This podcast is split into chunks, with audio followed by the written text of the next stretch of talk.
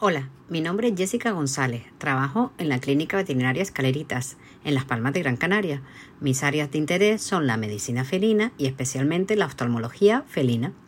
Hemos elegido este caso porque el melanoma difuso de iris es la neoplasia intraocular primaria más frecuente en el gato.